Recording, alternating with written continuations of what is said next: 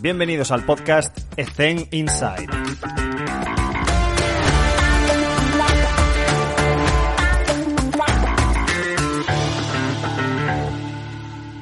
Muy buenas a todos y bienvenidos un día más a Ethen Inside. Está con nosotros Pablo Sperdi di Cesare. Pablo, ¿qué tal? ¿Cómo estás? ¿Cómo te encuentras? Bien, Alex. Acá andamos terminando el verano. Muchísimas gracias, Pablo, por estar con nosotros. Eh, se, ha, se, ha, lanzado a los tiburones, Pablo, es decir, va directamente a la entrevista y venga, vamos a, a conversar. Pablo, cuéntanos un poco para entrar en contexto y que la gente... pautar, pautar cosas previas, cosas de político. Quiere saber qué le van a preguntar para que se prepare. Tiene eh, Auguro. sería espontánea la respuesta. Yo Exacto. no soy político, así que Esto es lo que buscamos. Esto es lo que buscamos. Genial. Pablo, cuéntanos un poco para que la gente entre en contexto, pues cómo es tu día a día actualmente. Eh, complicado. Eh, yo estoy jubilado de la educación pública, eh, pero no de las universidades. Entonces, bastante tiempo de mañana lo dedico a corregir lo de la universidad y a, todo el trabajo de la asociación, que me lleva, la verdad me lleva mucho, mucho tiempo. Eh, todavía sigo entrenando a un piloto profesional de automovilismo, eh, por lo cual cuatro veces por semana viajo hasta, hasta la ciudad de él. Son, tengo 60 kilómetros de día, 60 vueltas. Parece mucho en España, pero acá es, es campo. Son 30 minutos de mi casa. Eh, y después este, tengo las clases de la, universidad. Eh, yo trabajo en dos universidades, eh, una que funciona en el Centro Nacional de Alto Rendimiento de, de Argentina. Eh, estoy en una maestría y una licenciatura y en la Católica de Salta, que estoy en una especialización, una maestría, una licenciatura. Teníamos la esperanza de volver presencial, eh, pero las universidades hasta julio, hasta agosto, ¿no? Ya nos avisaron que sigue por internet. Así que lamentablemente, lo voy a decir con una frase muy nuestra, demasiadas horas culo delante de la computadora. Bueno, en los momentos en los que nos encontramos es imposible escapar. Esto es así. Hay que adaptarse y, y- y buscar lo- lo- los infoproductos y la relación a distancia. mediante- nosotros tenemos un problema, un problema acá que el 20 de marzo se cumple un año con todos los clubes de la ciudad cerrados. Cerrados. Hostia, hostia, todavía no han en vuelto. la, en la zona, en nuestra ciudad, porque tenemos un equipo que es fundamentalista. Porque 50 kilómetros a la redonda, ya no estoy hablando lejos, 50 kilómetros a la redonda, están todos los clubes abiertos. Pero acá eh, nos tocó un loco, eh, puso vallas de, de tierra alrededor de todos los accesos a la ciudad, pensando que la valla de tierra controla el virus, y nos tuvo encerrados durante nueve meses con, con todos los accesos a la ciudad. Había un único entrada y salida de la ciudad. Wow. Y ahora decidió que no hay deporte. Solamente algunos deportes al aire libre y se da la locura, por ejemplo, que vos querés jugar hockey y el hockey, eh, si lo haces en la cancha municipal, ahí no hay virus. Lo haces en el club, no podés porque hay virus. Eh, o tenemos un profe que tiene una escuela de fútbol pegada al club. Del lado del profe no hay virus. Lo mismo, salta la ligustrina y lo hace en el club, no se puede porque hay virus. Entonces, cuando vos te toca a alguien a cargo de una ciudad que ciencia, eh, lo último que vio fue un tubo de ensayo cuando hacía la secundaria, es difícil avanzar. Y lo que no comprenden, que el, el deporte no es solamente el ir a hacer, es una fuente laboral. Sí. Hay infinidad de gente que trabaja. igual, ¿eh? Estamos un poco igual. Las comunidades autónomas van por libre, las restricciones no están unificadas, es totalmente incongruente y, y, de hecho se acaba de aprobar eh, que es esencial la, la actividad física. Eh, hace Acá unas semanas. Bueno, no lo Acá sabía. lo único esencial es que el, político cobre. El resto que se revierte. Sí. Total, Eh, el, que te, el que te dice a vos que podés trabajar o no podés trabajar a fin de mes tiene el sueldo, el sueldo pago. Pablo, si, tuvieses que describir tu carrera profesional eh, en pocas palabras, ¿qué me dirías? Eh, creo que llegué más lejos de lo académico de lo que pensaba. yo empecé a estudiar en el año 82, en época de la dictadura, de profesor eh, el haber logrado hacer todo hasta el doctorado, cuando en Argentina no hay doctorado, eh, casi no hay maestrías. Eh, desde ese punto de vista me doy por satisfecho. Desde lo profesional, en fútbol tuve la suerte de ocho años consecutivos trabajar fútbol profesional hasta hace dos años atrás. Y en básquet, lo que no logré como jugador, logré como preparador físico, que fue trabajar con la, con la Nacional. Así que eh, creo que, bien, eh, que me doy por satisfecho y tengo dos o tres puntos eh, que para mí son, son importantes, que son más emocionales que, de curriculares. En el, en, el, libro La preparación física 1, 2 y 3 escribo con un hijo. No hay muchos padres que tienen libro escrito con los hijos. Y en otro caso, eh, con el hijo mío mayor, yo fui su técnico. En chiquitito fui de hockey. Yo siempre trabajé hockey y básquet. Mm. Eh, fui su técnico. Después, em, cuando yo tenía 40 y él 15, jugamos juntos en primera. Y tengo un récord que no tiene nadie. Es común que un padre dirija un hijo, es común un hijo juegue con un padre un poco menos, pero lo que no es común es que vos seas el jugador tu hijo sea el técnico.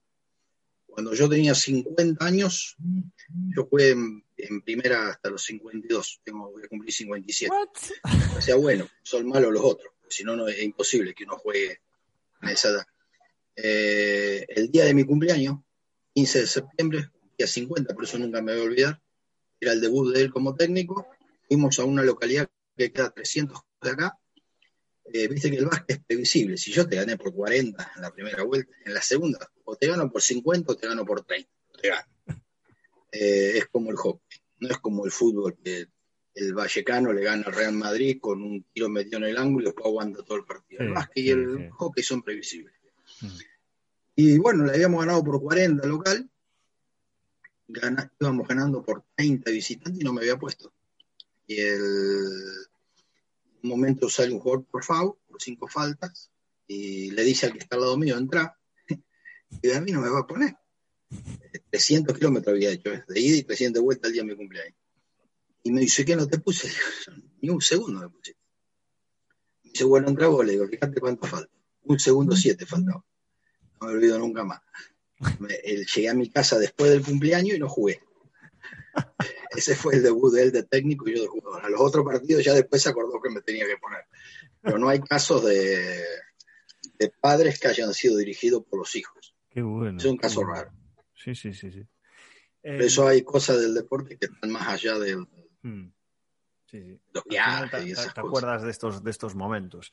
Em, ¿Podrías, podrías acordarte del, mejor, el, momento a nivel profesional, no tanto emocional, que ya lo has compartido con nosotros, el momento profesional más, más bonito que has vivido, ¿cuál ha sido? se me pone la piel de gallina. Eh, nunca me lo voy a olvidar. El día que me llamaron para la selección argentina. Eh, yo había tenido una charla para, para integrar la, cuerpo de preparado de físico de la CAP, en el plan altura, pero tenía que esperar que me llame Juan Espil, por, estuvo jugando en, España mucho tiempo, y que era en ese momento era el manager de la, de la CAP. Y yo me estaba bañando, y yo sabía que en algún momento me iban a llamar. Y me estaba bañando y había dejado el celular eh, cerca de la ducha y suena el teléfono y cuando yo era un número que yo no tenía y cuando veo 0291, 0291 es Bahía Blanca. Mm. y levanté el teléfono y me llamaba para confirmarme que iba a trabajar y me largué a llorar bajo la ducha porque eh, había llegado donde entrenan los seleccionados donde yo estudié. Mm. Cuando yo a los 17 años me bajaba en el, en el ómnibus en el 130, en Avenida Libertador, eh, y miraba el cenar. Yo siempre fui a estudiar pensando en eso, que algún día tenía que llegar. Bueno, tardó, fue el día de cuando tenía 50 años, y lo único que lamenté fue no, haber, no habérselo podido contar a mi papá que había muerto unos días antes. Sabía que el viejo se hubiera, gracias al viejo, digamos, que todos los hermanos jugamos al básquet. A los cinco años nos había llevado al, club. Yo creo que uno fue ese y el otro fue los ascensos del fútbol profesional. Eh, yo arranqué en un club de fútbol que no existía, no existía, ¿eh? cuando digo no existía, no existía, es un club que es empresa. Hace ocho años atrás el presidente del club me llevó a un, un campo que tenía trigo y me dijo, acá en diez años juego Nacional B. Yo dije, fumando algo nuevo, le digo, no puede ser. Y en seis años fue. Eh, se ganaron tres ascensos consecutivos. El primer año en el Nacional B, que sería la segunda profesional de España, llegamos a semifinales para ascender a la, primera división. Eh, eso también, eso queda en el, queda en el recuerdo. creo que son las dos cosas profesionales más, más fuertes de deporte de equipo, más fuertes.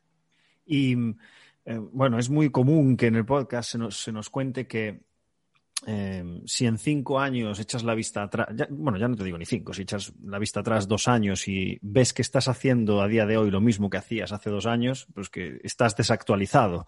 No sé si compartes esto, pero la pregunta va en, en cuanto a, pues eso, viendo el big picture de toda tu carrera profesional y orientado hacia los jóvenes que te están escuchando, que están empezando recién salidos de la carrera, ¿qué cosas has cambiado? Es decir, tú tenías una filosofía de trabajo inicial que te has ido moldeando con el paso de los años. ¿Qué cosas has priorizado, quizás, y cuáles has dejado de hacer? Eh, quien leyó mi primer libro, eh, Baloncesto Formativo, una forma diferente, iniciación al minibásquet, 1998, y lo usaba Sergio, Sergio Báñez Godoy en la Universidad de Extremadura, y lee mi libro El minibásquet, escrito en 2018, dice, son dos personas totalmente diferente.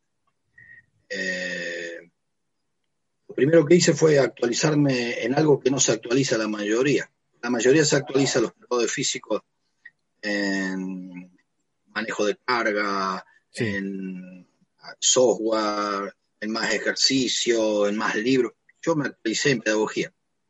Eh, hice la licenciatura en ciencia de la educación, eh, no en educación física. Y me di cuenta y algunas de las fallas que tenía eran pedagógicas. Por eso en algunas las uso una parafraseo al Bill Clinton y digo que el problema del preparador físico no es técnica en neurociencia, sino que la pedagogía estúpido, eh, que lo llevan mal adelante la práctica. Y el, y el, conducir la práctica es un tema pedagógico, no es un tema técnico. Mm. Eh, tanto en formativas como en primera división, es un problema pedagógico. Entonces, en ese aspecto creo que cambié. El otro aspecto que cambié eh, fue la visión de, entrenamiento atlético al entrenamiento. Eh, podemos hablar, usted, ustedes, ustedes les gusta complicar un poco las cosas los españoles, pues son la periodización táctica, el entrenamiento integrado, el tridimensional. Están hablando todo lo mismo, solamente que cada uno ve un libro diferente y todos hablan, de lo mismo. Les gusta inventarse nomenclatura nueva, esto es así. Exactamente, porque la industria tiene que seguir vendiendo. Pero en definitiva todos hablan exactamente de lo mismo, de la unión de la resolución de problemas técnicos tácticos con la carga física. Porque si vos analizás a Víctor Frade, que fue el jefe de Mourinho que creó la periodización táctica, analizás lo que dice Alberto Lorenzo Calvo de Inés de Madrid, la integrada, o analizás lo que pone Julio Tus en la preparación cuatridimensional en el libro de Paco Seiruló, eh, estamos hablando de lo mismo. ¿eh? Bueno, eh, en eso yo tuve que hacer un cambio, porque yo me formé en una época, yo voy a cumplir 57, en una época que primaba la preparación atlética descontextualizada de la pelota. con el tiempo la fui modificando y hoy en día eh, entreno totalmente diferente a lo que entrenaba hace unos años atrás. De hecho, incluso una de las modificaciones más grandes son las rutinas de gimnasio, que antes uno utilizaba muchos ejercicios monoarticulares y hoy ya utiliza mucho menos ejercicios que utilice mucho más movimientos y pasamos a, la frase esa que dice que no entrenamos músculos, sino que entrenamos movimientos. Entonces creo que en eso sí hay un gran, gran cambio. Esto nos lo comentó también Pepe Casal en el podcast, diciendo que primero hay que construir a un atleta y que luego viene todo lo demás. Que si no conseguimos tener a un deportista que es mínimo un atleta, pues que el resto de capacidades no se van a expresar eh, correctamente. Y creo que sí también, Sí, dime, dime, Pablo. También, hay un detalle con la construcción del atleta. ¿En qué momento invierto tiempo construir ese atleta? Porque mm. si yo tengo un atleta eh, que cuando yo tomo un jump se despega 70 centímetros, recorre la cancha en un segundo 7 los 28 metros. Mm. Eh, es capaz de hacer una sentadilla con 150 kilos y cuando juega dos contra uno resuelve mal. Claro. Eh, que, vaya, que vaya a ser heptatlón, que vaya a ser decatlón, pero no me sirve. Eh, por eso yo digo que eh, la inversión, hay dos cosas diferentes. Una cosa es invertir en patrones motores de movimiento, que eso es lo que hay que hacer en todas las formativas. Otra cosa es invertir en entrenamiento específico. El entrenamiento específico, yo soy de la idea que no hay que invertir hasta tanto, domine los gestos técnicos y pueda resolver los movimientos de táctica individual ofensiva y defensiva. Mm. Porque hace unos años, por ejemplo, a mí yo trabajaba para la agencia de, Manu Ginóbili, la de Carlos Prunes, eh, y me estaba dando una clínica en Chile y me pidieron que vaya a ver un partido a Puerto Varas, a Puerto Varas y Osorno, por un chileno que tenía pasaporte italiano y lo querían llevar a España, a jugar a la CB. Yo lo fui a ver, eh, cuando terminó el partido le informé al, a la gente. Digo, no puede jugar en Argentina. Dice, ¿cómo? Dice, sí, pero metió como 40 puntos. Sí, digo, tiró 170. Eh, el, que él marcaba le metió 50. Pasaba por el banco del suplente y tiraba hasta el bidón del agua. Y un detalle importante, digo, iba, iba él contra cuatro tira, él contra tres tira, él contra cinco tira. Digo, ¿de qué te sirve un tipo así? Eh, digo, el gesto técnico es perfecto, físicamente perfecto, pero no entiende el juego. No entiende el juego, no te sirve. Bueno, dijeron, lo vamos a llevar igual a España, porque Chile quiere tener el primer español. Lo llevaron a la CB, duró tres días la CB. Lo bajaron a la Le Plata, no consiguió.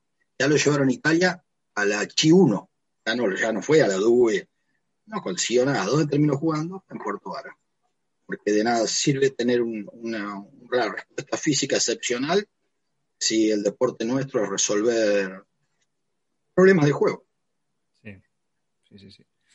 Esto mm, yo lo estoy estudiando ahora en el máster de, deportes colectivos, donde, donde está Julio Tous, precisamente. Yo, doy la materia de deporte de equipo en el, máster de Argentina pues, pues está todo muy relacionado. Y sí que es cierto que eh, antes de esta formación, que es súper disruptiva, eh, tienes una, forma de ver las cosas similar, pero aquí te lo estructuran todo mucho mejor para que, evidentemente, no olvides que hay que construir a un atleta y que lo, que ellos eh, abogan es hay que trabajar las cosas con pelota, hay que trabajar las cosas con muchísima variabilidad y desde los niveles de aproximación de Gerard Moras, ¿vale?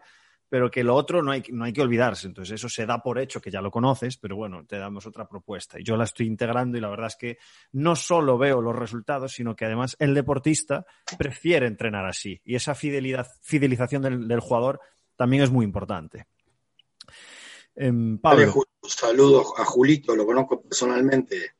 De hecho, tengo el libro de, él de entrenamiento de fuerza autografiado por él. Sí. Eh, nos conocimos ahí en España. Sí, sí, sí. Es uruguayo uruguayo. Em, Pablo, em, ¿quién, de toda tu trayectoria profesional, quién te ha impactado más? Y, si, puede, y si se puede ser, ¿por qué? Puedo decir, como profesor mío, como jugador, como... Lo que tú quieras compartir. Hay una persona que no me voy a olvidar nunca en mi vida, que es el profesor Walter Rauch. Eh, conocido para el gran mundo, eh, la persona por la cual yo estudié la carrera. Mm. Cuando yo tenía 5 o 6 años, eh, yo tuve raquitismo. Eh, lo que llevó que mis piernas se torcían, por eso tantas fracturas de taíca, roturas de dientes, me trababa las piernas y me iba para adelante. Eh, durante 6, 7 años me iba a buscar a mi casa en un Ford Fairlane, me llevaba al Club Sirio Libanés en Pergamino, me rehabilitó las piernas, a los 12 años pude empezar a jugar al básquet, sin cobrar, cobrarle nunca a mi papá un peso, eran compañeros de equipo, mi papá también jugaba al básquet. Y fue ese día que dije, yo quiero ser profesor de educación física. Eh, por eso cuando hice mi primer libro de preparación física se lo dediqué al profe, al profe Rauch. Y tuve la, la suerte de tener muy buenos profesores y dedicarle a cada uno de ellos un libro en vida.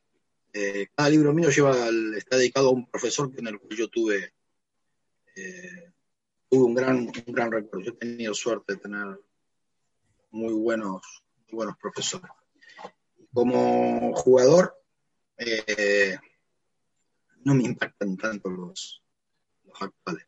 Eh, yo nunca me voy a olvidar de marcar a Miguel Cortijo, que en el Mundial de España del 92 fue elegido el mejor base del mundo, eh, porque nunca podía saber qué era lo que pensaba. Yo me movía delante de él y movía los brazos, que yo tenía 17 años cuando fui a jugar a Ferro, y él era, miraba por, eh, por adentro de mis ojos, o sea, yo me muevo, salto, y el tipo no le importa un pico lo que delante, todo lo que yo hiciera él, eh, y me acuerdo que me tiraba, me tiraba los pases o así largos que pasaban acá por la oreja, él decía, el mejor lugar para pasar es entre el hombro y la oreja, porque ahí es lo que uno no puede defender.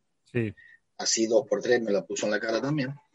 Pero eh, yo creo que ese, ese tipo de jugador es el que a mí me siempre impactó, como otro, otro argentino un poco más joven, que fue Marcelo Milanesio. Si tuviera que decir de hoy, el que simboliza eso es, es este paso. Mm. Malabarista. me gusta esos tipos de jugadores. Por eso al fútbol me gusta Riquelme, no Messi. Hombre, tenía muchísima clase Riquelme. Sí, sí. Em, Pablo. por eso a mí me gusta el fantasista.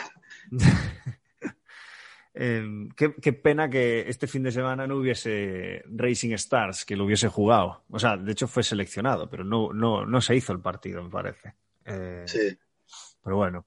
Em, Pablo, ¿qué, ¿qué te hubiese gustado saber cuando iniciaste tu carrera profesional? ¿Sabes? Porque siempre digo en el podcast que hay un salto muy grande entre lo académico y, el mercado y cometemos muchísimos errores que nos va pues labrando nuestra filosofía y nuestra forma de entrenar. ¿Qué te hubiese gustado saber desde el principio? Que te diste cuenta con experiencia. Eh, que no me tengo que pelear con los políticos. Eh, se los repito, se los digo a mis alumnos.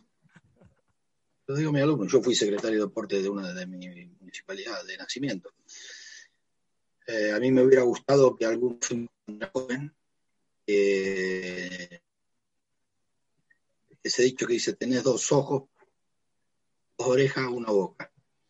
Eh, que hay que usarla en esa proporción cuando sos joven, porque hay veces que haces este, manifestaciones de buena leche, mm. pero que mover el statu quo, en el statu quo hay veces que hay gente que tiene 30, 40 años haciendo eso y aunque vos tengas razón, eh, no tenés el peso que tiene esa, esa gente.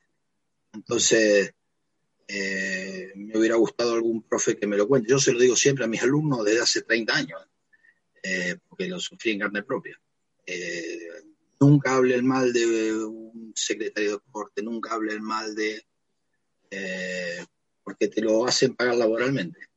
no debería ser así, pero no hablen mal de un presidente de una confederación, de un presidente de un grupo, que va a la lista negra, es una, una acá de la dictadura, que no debería ser así. Hmm. Y te trae problemas. Eso por un lado.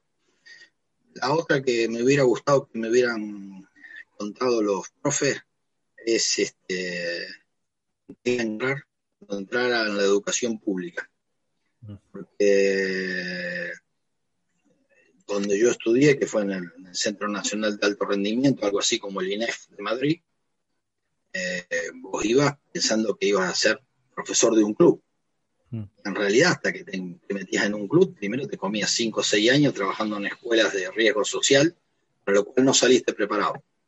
En especial cuando yo, por ejemplo, hice toda mi secundaria en época de la dictadura.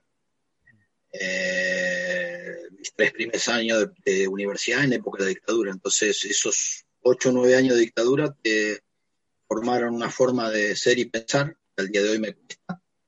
Eh, y no sé, nos hace difícil ser un poco más amplio eh, de mente. Bueno, eso me hubiera gustado que los profes de la época me hubieran dicho, ojo, que como te estamos formando no es como corresponde, sino como los militares nos dicen que tenemos que formarte. Mm. Eh, me hubiera gustado. ¿Y hay algo de lo que te arrepientas?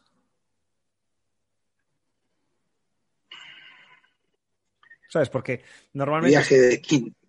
Dime, dime. Mi viaje de quinto año de Bariloche. quinto año de secundaria. Acá en Argentina hace un viaje de egresado que se va a Bariloche. Eh, yo no, lo hice, eh, lo pagué.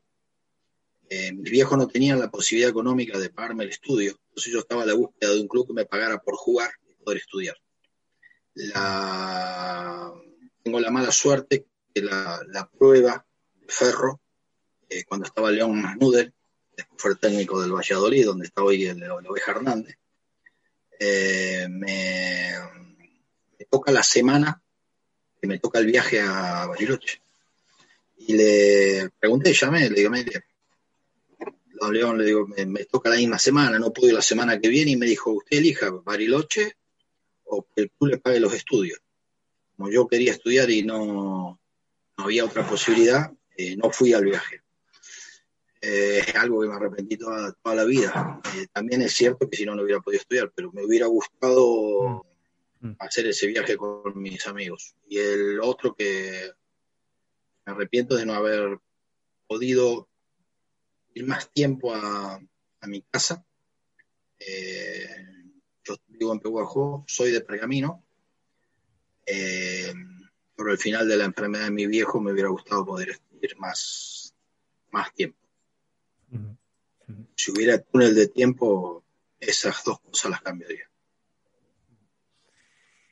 Vale. Em, hay una pregunta, Pablo, que hacemos siempre en el podcast em, que, no se salva nadie, que es la de los errores cometidos. Y es sobre todo para ponerse en la piel de aquellos que están empezando y van a cometer un montón de errores, pues para ponerles en preaviso y decirles, oye, pues mira, yo cometí este error, aprendí esta lección, lo he resuelto de esta manera. Em, ¿Podrías compartir alguna experiencia? Eh, haber maltratado a un jugador. Eh, Uy, explica esto. lo reconozco. Eh, maltratado no físicamente, maltratado verbalmente. Eh, no, no físicamente, verbalmente. a raíz de esta formación que yo te decía, muy, muy dictadura, muy época militar, en mi inicio, cuando tenía 23, 24 años, era demasiado unidireccional. Mm. Eh, y no te aceptaba excusas de errores, llegadas tarde. Me acuerdo, me costó casi el trabajo. Eh, teníamos un partido de básquet, yo jugaba, yo ya tenía treinta y pico, y medio equipo éramos viejos y medio equipo era joven, como pasa en toda ciudad que no hay universidad. había un jugador, que era el base titular nuestro, que medía 1,94, 94, 93, eh, dijo el presidente. Y eran, nos salíamos a las 7 de la tarde, como todos viejos, 6 y cuarto estábamos ahí, a las 7 de la tarde no, no estaba, le dije al chofer, pues vamos. Cuando nos íbamos, lo cruzó el pibe que viene con la novia abrazado y nos hace seña y le dije, seguir. Si nosotros con 37 años y laburando a horario, le digo, al borrego tiene mi horario. El padre lo llevó a la ciudad, a 90 kilómetros. Y dijo, acá lo traje, le digo, sentalo en la tribuna, le digo, bueno, juega. Eh, digo, tiene que aprender a cumplir los horarios como el resto de nosotros. Y me dice, y si pierden, quedan eliminados. Y él aprenderá que tiene que cumplir. Eh, perdimos y quedamos eliminados. Eh, me costó el trabajo y, cinco o seis años después fue selección argentina de handball, balonmano, de la selección argentina, hacía los dos deportes. Y fue a agradecerme, eh, ese día no lo dejé jugar porque dice que entendió que si quería dedicarse profesionalmente a algo, eh, tenía que empezar a cumplir con, con las normas de los entrenamientos. Wow. Pero hoy no lo haría. Hoy no lo haría. Hoy que todo, todo se toma la tremenda, como que si pones límites, los límites parece que fueran remembranza de la dictadura.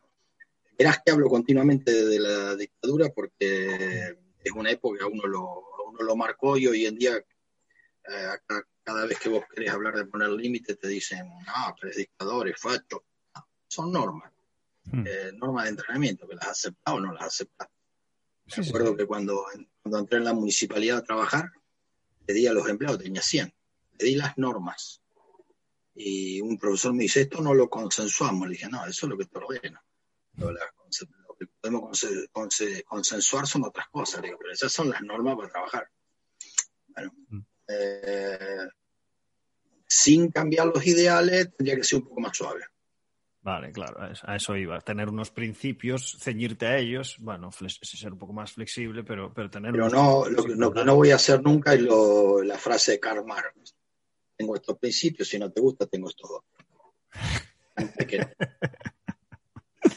Prefiero irme. Y y hablando un poco de la pedagogía que hablabas antes, de la importancia que tiene y además formarse en eso, que es algo que mm, sí, tienes las asignaturas, pero de verdad no se forma a la gente. Los preparadores físicos no se nos forman en esto, ni se le da la importancia que tiene hasta que te encuentras con la situación en el club en el que estés. Entonces, imagínate que contexto, eres un preparador físico, pues eso, tienes tus 25, 26 años, ya has hecho la carrera, tienes un par de años de experiencia y fichas en un club que, llegas tú solo nuevo. Es decir, el equipo está hecho, el, staff está hecho y llegas tú solo. ¿Qué consejos le darías para en, los inicios? Empezar a hablar con los entrenadores, plantear propuestas con el staff y hacer ese trabajo. ¿Qué consejo le darías a ese joven que está iniciándose? pregunta, eh, ese es un tema que he tratado muchas veces en las clases con los alumnos de la licenciatura y la maestría. Eh, a mí no me contratan para revolucionar un club cuando hay un equipo armado, eh, sino que yo me debo adaptar a las normas del club. Eh, norma del club, norma del cuerpo técnico. preferible no aceptar el trabajo si uno no, no está en pensamiento acorde con, con lo que hace el club. O, por ejemplo, una norma que pasa muchas veces que tiene que ver con que eh, el club no llega, no deja que los jugadores se desarrollen y los vende. Mm. Cuando otros quieren subir jugadores a primera o te traen muchos jugadores afuera que no tienen el, que el pase no está en poder del club y entonces postergan jugadores tuyos. Todo eso eh, yo tengo que saberlo antes. Mm. Si yo voy a ser preparador físico y hay coordinador de preparadores físicos, yo tengo que tener una reunión antes con el coordinador de preparador físico. A partir de ahí, que aceptar las normas.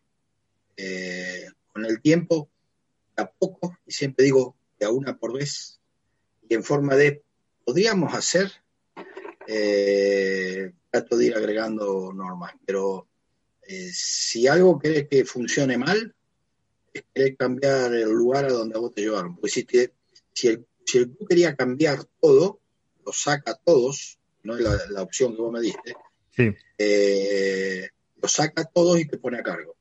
Si el club te incorpora a vos solo y mantiene la estructura es porque quiere reforzar algún, algún aspecto. Eh, mm. Pero no es para que cambies eh, el mundo en, un rato. Error, error clásico de juventud. El otro tema, siendo yo PF, es este, meterme en el trabajo del técnico. En mi caso se da que yo entiendo de básquet, soy técnico FIBA. Eh, tengo la licencia máxima de las que sean Argentina, la, 3, mm. eh, lo cual tiene una parte buena, porque a mí me es fácil armar ejercicios específicos. Mm. Hay, hay que no, aparte, aparte de haber jugado, entiendo de lo que estamos hablando.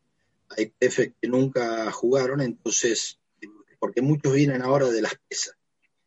y son muy buenos en el gimnasio, pero cuando vos les pedís armar una situación técnico-táctica uno contra uno con superioridad para el atacante, con normas para el defensa, en el espacio reducido, eh, le estoy hablando en arameo, chino y hebreo al mismo tiempo. Eh, claro, porque es una realidad. lo ideal, ideal es la combinación del PF que domina esas cosas. Cuando vos no tienes eso, el PF se tiene que apoyar en el técnico, por lo cual necesita un técnico de mente abierta. Porque eh, hoy han evolucionado mucho los técnicos, es muy difícil, es muy raro que uno vea el entrenamiento ese primero el preparador físico, después el, técnico, pero todavía quedan algunos dinosaurios. Y lo que yo no tengo que hacer es meterme en el trabajo del técnico, al contrario, pedirle al técnico que apoye mi trabajo. Siempre me acuerdo una, un error, para mí no era error, pero lo marcaron como error, mi segundo entrenamiento con la selección nacional. A mí no me gustan las entradas en calor gimnásticas. Para mí las entradas en calor incluyen el balón de la entrada en calor tiene que ver también con lo neural y con la tensión.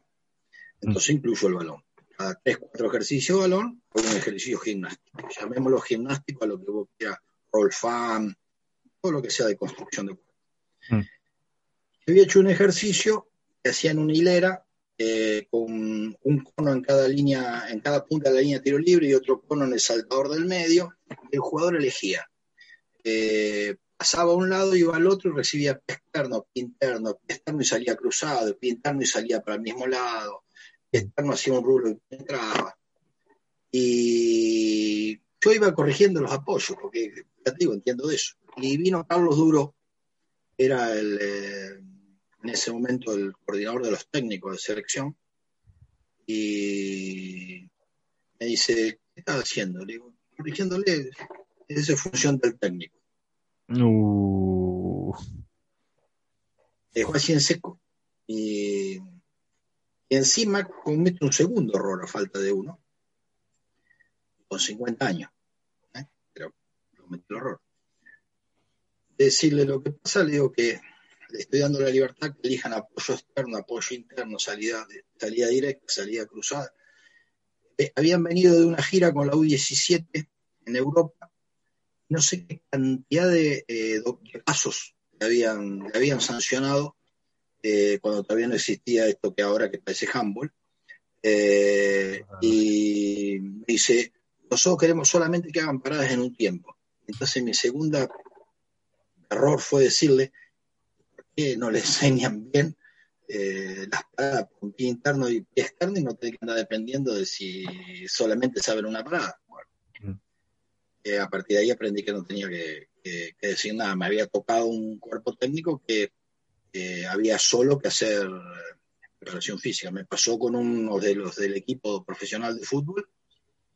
Eh, yo era preparador físico del club, no del cuerpo técnico. Es bueno y es malo.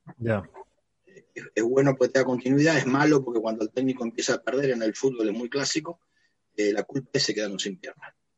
Eh, entonces te tiran el saco de plomo, el saco de plomo para el preparador físico.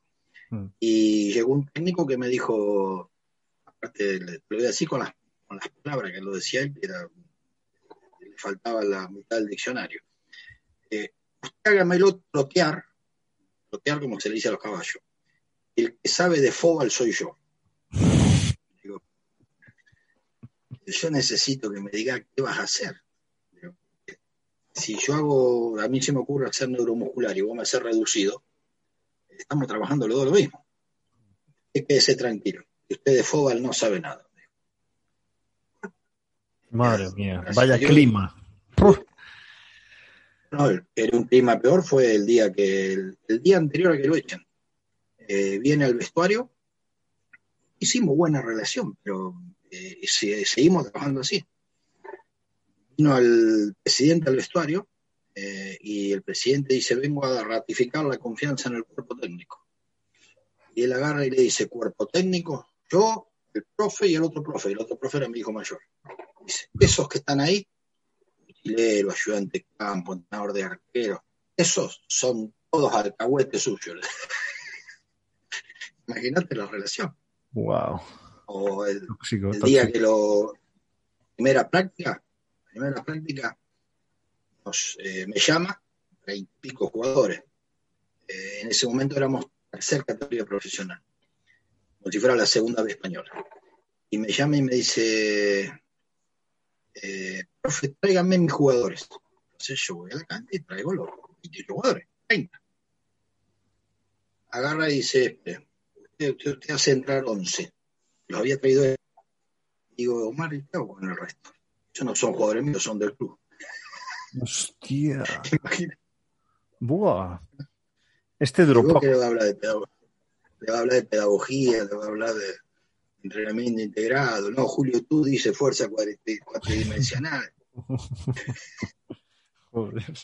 Desde luego, eh, hay que lidiar con lo que nos toca, ¿no? Dios reparte la baraja y tú tienes que jugar la mano. Es decir, esto es así. Por eso a la pregunta que vos me dijiste, hay que adaptarse.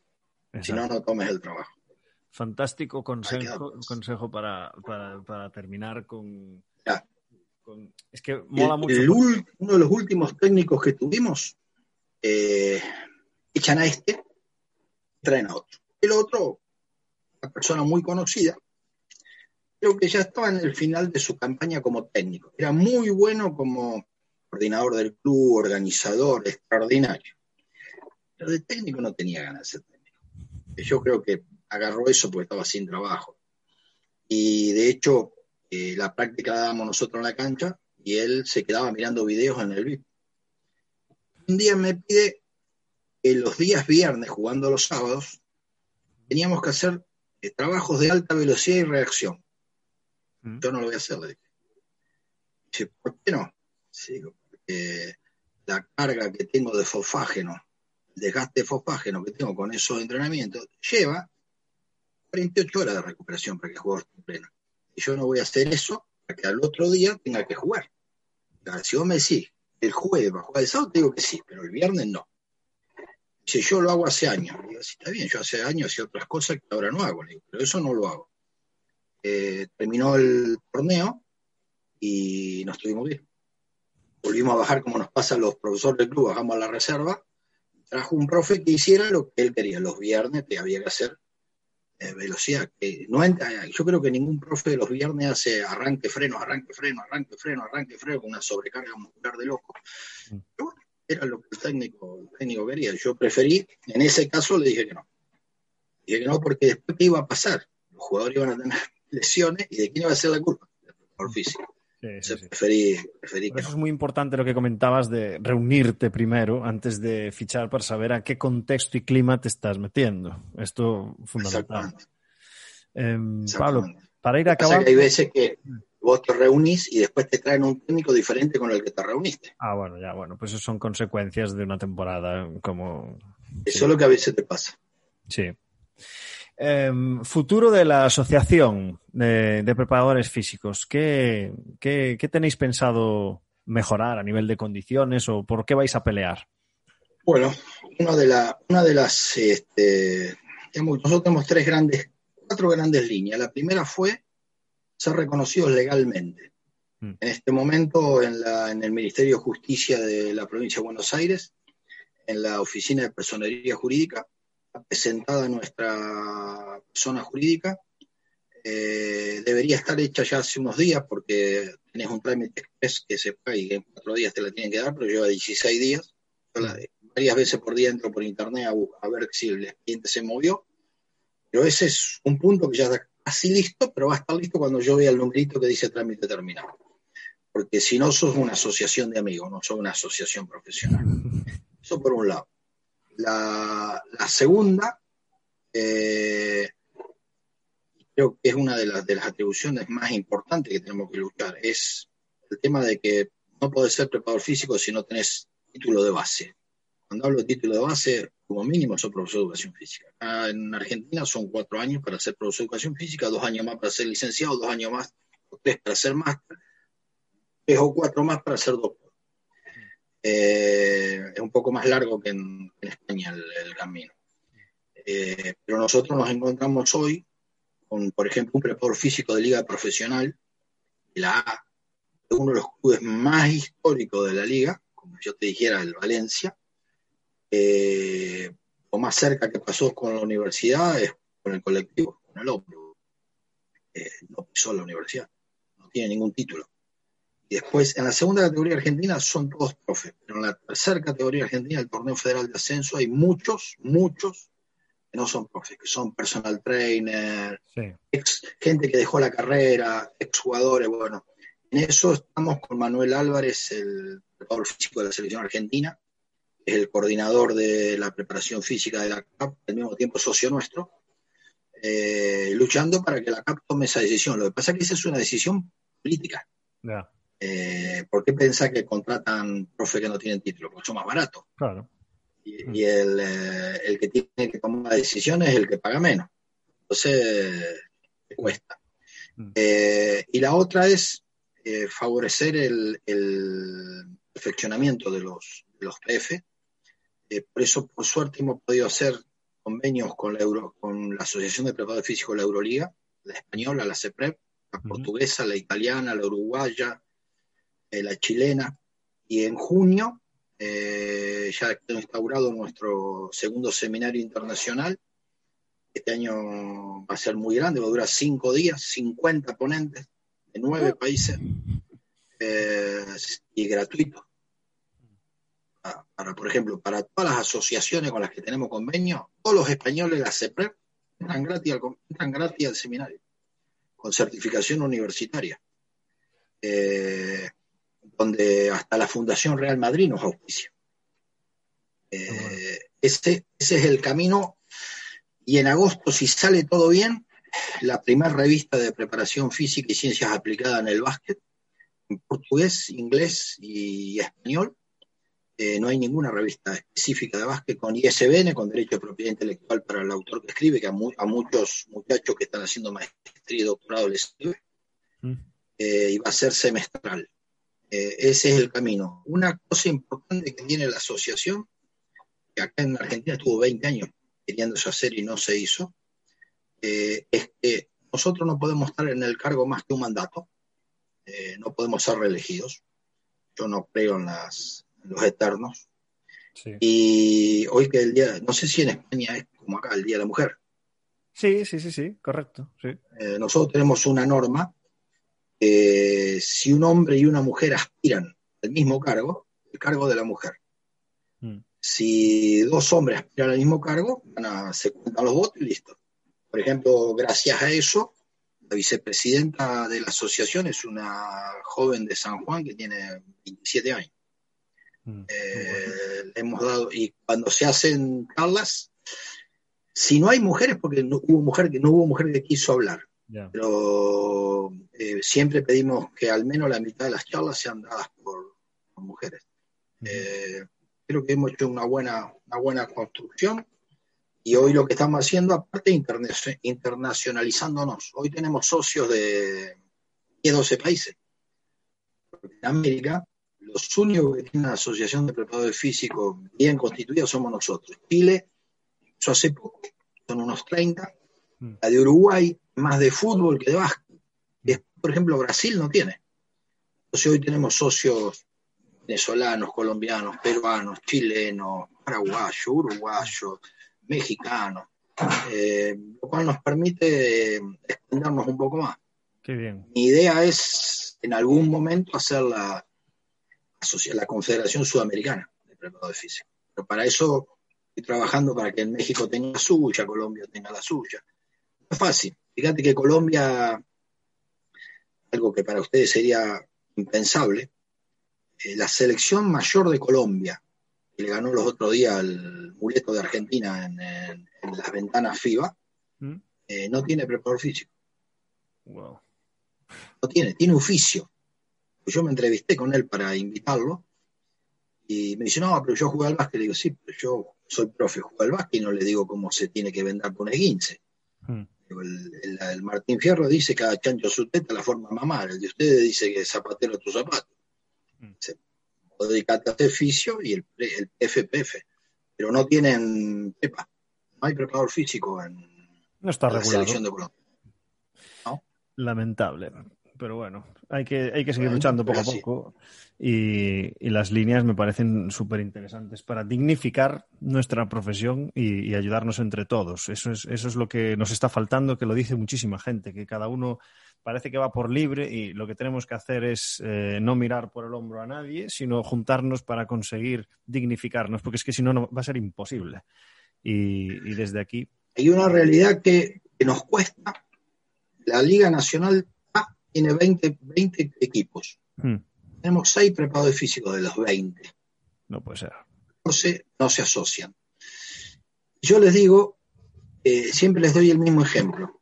Eh, el, técnico este del fútbol que me decía para los trotear, tenía alguna frase que eran extraordinarias. Hay una que decía, profe, si pegan el palo y entra, somos Gardel, Lecter y los cuatro guitarristas. Así que éramos dioses. Si pegan el palo y sale, somos peor que la banda El Gordo Valor, que era una banda de ladrones. Dice, por eso, mientras peguen el palo y entre, decimos, mientras sigamos ganando, pobre caro porque nunca sabemos cuándo va a empezar a pegar el palo y salir. Bueno, yo a los, a los jefes que no te acompañan, que hoy tienen la suerte de estar en un equipo liga, pero muchos de ellos están en un equipo liga porque aceptan condiciones salariales denigrantes. Denigrantes. Yo te puedo decir que hay, jefes de Liga Argentina que no cobran 200 euros por mes. Liga ¿eh? Por tener puesto el escudito del club, diga, no, pero yo estoy en la liga. ¿sí? tienes que dar 36 cursos semanales por internet para poder redondear un salario. Eh, pero está con el escudito que dice la liga. Eh, esa, esa gente, yo les digo, ¿se acuerdan la semifinal de Japón, España-Argentina? Mm. Cuando todos esperaban que iba a tirar Ginobili y le da la pelota a la punta a Nocioni. Nocioni tira la pelota, hace dos vueltas, está del lado de afuera. Entonces todos hablan del milagro español. Si daba dos vueltas y caía de adentro, el milagro español se lo metían en el culo. Nadie se iba a acordar de que no, España, el programa. El programa español no se lo iban a poder vender a nadie. Mm. Porque la pelota cayó del lado de afuera. Bueno, cuando tú en un club y la pelota empieza a dar vuelta y caiga del lado de afuera, te pegan un culo en el culo. Y nadie se va a, no, no va a tener ningún gremio, ninguna asociación que te ayude a defenderte. Porque está fuera del sistema. Eh, lamentablemente muchos jefes son individualistas. Yo hablaba los otros días con Javier Rubio y me decía, todos los de liga son socios nuestros. Mm. Es lo lógico. nosotros todavía tenemos que construir eso. No nos pasa con las selecciones nacionales. Jefe selección nacional masculina y femenina, todos los jefes de las selecciones juveniles son todos socios. Eh, la mayoría de la Liga Argentina son socios, el torneo federal muy pocos. Eh, lo que sí tenemos es infinidad de socios que son del club, del club amateur. Hmm. Aquí la asociación, tiene tres años de vida, me parece. ¿Vosotros lleváis, lleváis más tiempo? ¿O... Seis meses. Todo lo que hicimos, hicimos seis meses. En seis meses. Seis meses. En seis meses hicimos 45 webinars. Un seminario de preparación física que lo abrió Enrique Salina con Julito Calleja y Lucas Vilar. Eh, hicimos un seminario internacional de preparación física en deporte de equipo. Eh, firmamos convenios con todos. Hoy en Italia, eh, para vos poder trabajar siendo argentino, la Asociación de Preparadores Físicos de, Italia no te reconoce el título. El, título si no presenta el carnet nuestro. Todo eso en seis meses. ¿Espera que tocan timbre? Sí, sí, sí. Ah, no, ahí, no, no, ahí atendió, ahí atendió mi señor. Ah. Todo eso, todo eso en, seis meses. Qué bien. Qué buena pinta. Eh, hemos tenido la, suerte de, por ejemplo, eh, los convenios que nosotros firmamos con ACEPEP, significa que si un profe mío está en Murcia, está en Barcelona, está en Madrid y quiere ir a ver entrenamientos, la CEPEP, por su preparador físico, le abre las puertas. Hmm. Vos venís a Argentina y querés ver entrenamiento, yo te, yo te consigo acá. Ya ir a Italia, te consigo en Italia, quiero ir a Portugal, te consigo en Portugal. Eh, es muy lindo para aquel profe que tiene la suerte de poder viajar, que mm. quiere ir a ver entrenamiento y, y, digamos, pero si no viene llamado por la CEPEP, eh, no te va a dejar entrar. Ya. En cambio, con el convenio CEPEP nos permite esto. El convenio de la, de la Euroliga permitió que este fin de semana dos PF nuestros, uno que trabaja en, en Brasil y otro que era el preparador físico de la selección de Venezuela, que los dos son argentinos, estuvieron en el seminario de la Euroliga, eh, gratis, a cambio. El sábado que viene tienen que dar ellos un seminario para todos los socios nuestros para contar lo que vieron. Hmm. Eh, tenemos seis meses nada más. Qué bueno, tío. Pues tiene muy buena pinta. Tiene muy buena pinta. Este es, este es el camino, desde luego. Pablo, última pregunta. ¿Qué consejo le darías al Pablo de 20 años? Ah, que no pierda el entusiasmo. El, el primero que no pierda el entusiasmo. El- como, como el pueblo de 20 años estudió lo que siempre quiso estudiar. Mm. Eh, más, el Pablo de 24 años, recién casado con un hijo de 6 meses, se fue un año a vivir a Estados Unidos, estudiaba, eh, dejó la familia. Fue un año. Eh, lo que el único consejo que le daría es el mismo que dije hoy al inicio. Eh, tenés que ir a ver más a tus viejos. Hmm. O sea Perfecto. que te acordás cuando las cartas están echadas. Exacto. A mí me cuesta mucho, mi viejo murió hace 11 años ya. Mm. Eh, me cuesta mucho la, el no haber estado mucho en la, con mi viejo, que fue quien me inició en el, deporte. De hecho, eh, con el único que cuando llegaba a mi casa me preguntaba cómo salieron, te fue en el club, esto, que lo otro. Por eso siempre me, acordé que me hubiera gustado. En el momento que él muere, dos meses después, mi hermano es preparador físico de vóley, eh, no como yo, ese es bueno. Eh, selección de Polonia, selección de Bahrein, selección de Irak, Irán, China, eh, selección de Alemania, subcampeón del mundo. Juegos Olímpicos, Juegos Olímpicos, Europeos, Preolímpicos, eh, Mundiales, Copas del Mundo. Eh, hubo un momento, dos meses después que muere mi viejo, que los dos trabajábamos en dos selecciones nacionales diferentes. Mi hermano era el PF en Bahrein y acababa de ganar la Copa del Golfo, del Golfo Arábigo, y yo era PF con la Nacional. Eh, me hubiera gustado que el viejo lo, hubiera podido ver más cuando nosotros somos de descendencia árabe. Mm. Eh, se- al viejo le hubiera, le hubiera gustado verlo. Pero lo único que le, que le yo no, no creo que mirando para atrás eh, me gusta cómo salió. No, no, no cambiaría nada. Lo que sí diría, seguir siendo culo inquieto. Eh, Un inquieto. Vos me preguntaste qué tiempo lleva la asociación, seis meses. Soy culo inquieto. Todo eso en seis meses. Eh, Mucho curro bueno. ahí, ¿eh? En muy poco tiempo. exactamente. Eh, lleva tiempo, lleva tiempo. Y tengo la suerte, para bien o para mal, de ser bastante conocido por los libros. Mm. Entonces, a mí no me cuesta mucho eh, llamarlo a Julio Calleja y que Julio me recomienda a otra, persona y llama a hablar con Lucas Vilar y que me recomiende a otro. Y la verdad, nunca nadie, nunca nadie me dijo no podemos, no podemos hablar, no puedo escribir. De hecho, mis libros, que ahora voy a obsequiar el ebook del PF1, el PF2, el mini, El, del- el PF3, porque el Mm. PF3 yo vendí los derechos y los tiene una universidad, yo no tengo para... Nos lo para entregar. pasó el ASEPREV, ¿eh? Los tengo. Ah, pues yo, bueno, Sí, sí, sí. fíjate que yo hice eso, Mm. eh, en agradecimiento a la CPR les regalé los libros, Sí, sí, sí, sí, sí. otro te los vende. Mm. Eh, a mí me pareció que no, que no era necesario. Bueno, si vos ves los libros, hubo infinidad de gente que escribe, Mm. infinidad de gente. Y muy conocido, no tan conocido.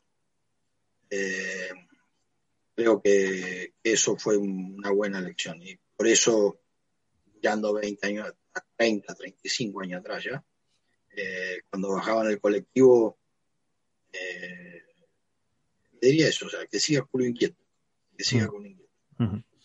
Me ha gustado mucho esta entrevista, Pablo, porque eh, normalmente en las entrevistas que hacemos se habla muchísimo sobre el cómo hacer las cosas y hoy eh, me ha gustado mucho porque has dado una perspectiva desde tu inmensa experiencia eh, en el más alto nivel en las cosas que le das más importancia y en las cosas en las que se priorizan. Y creo que la gente se ha hecho un croquis en la cabeza de no volverse locos con, la profesión y darle bastante importancia al tema personal. Eh, porque lamentablemente, y no puedo dar nombres, hay gente, compañeros de profesión, que están en el extranjero porque tienen que emigrar, porque no encuentra condiciones dignas en, los clubes en los que está, también porque es deporte minoritario y si no estás en fútbol, pues, pues, pues tienes que apañarte, que lo está pasando realmente mal y que a nivel acabas la entrevista le preguntas ¿y qué tal a nivel personal? ya bueno pues tirando ya joder tío que tengas que elegir entre lo personal y lo profesional para, para ir para adelante pues madre mía entonces gracias por montar la asociación gracias por hacer todas esas asociaciones e intentar dignificar nuestra profesión porque es que em, tienes un sueño que es llegar arriba llegas arriba y lo que dices tú cobras 200 euros. O sea vamos a ver eh, es una realidad. A mí, a mí me ha pasado peor. Hace poco me llama un equipo profesional para ofrecerme hacer eh, un programa de desarrollo físico de los jugadores de la ciudad. Hablamos una hora y media y cuando llegamos a la parte más importante, que es por la que tenés que empezar hablando, me dice, pero no tenemos un peso para que lo haga gratis. Digo, y vos le digo, en tu negocio vende la nafta gratis, el otro atiende gratis, como gratis hubiera empezado por ahí, me hubiera dicho, no tenemos plata, entonces yo te digo, ¿lo quiero hacer o no lo quiero hacer? Digo, pues si tenés plata para jugadores, tenés plata para preparadores físicos. Claro. Pero hay gente que lo acepta igual, por el tema de estar. Yo tengo un, eh, tengo un caso al revés, tengo un hijo que es demasiado bueno en, preparación física, entrenamiento y fuerza, y piensa irse a vivir a España. Mm. Eh, siente que el desarrollo profesional que él tiene en la ciudad donde vivimos, nosotros vivimos en una ciudad, 40.000 habitantes, alejado de todo, eh, no tiene desarrollo profesional. Él quiere ir a hacer el máster de fuerza a la Universidad de Murcia. Mm. Y como vivió un año en Mallorca, porque fue jugador de fútbol en, en, la, Mallorca, eh, yo le dije, anda, sos soltero, aprovechá. Te va mal. Conociste gente. Eh, una experiencia de vida que no la tenés. Si vos me preguntás a mí, de los 21 países que conozco, todos por el básquet ¿Cuál fue la experiencia más rica que me llevé de los 21 países? Mm. Haber estado un ramadán en Marruecos.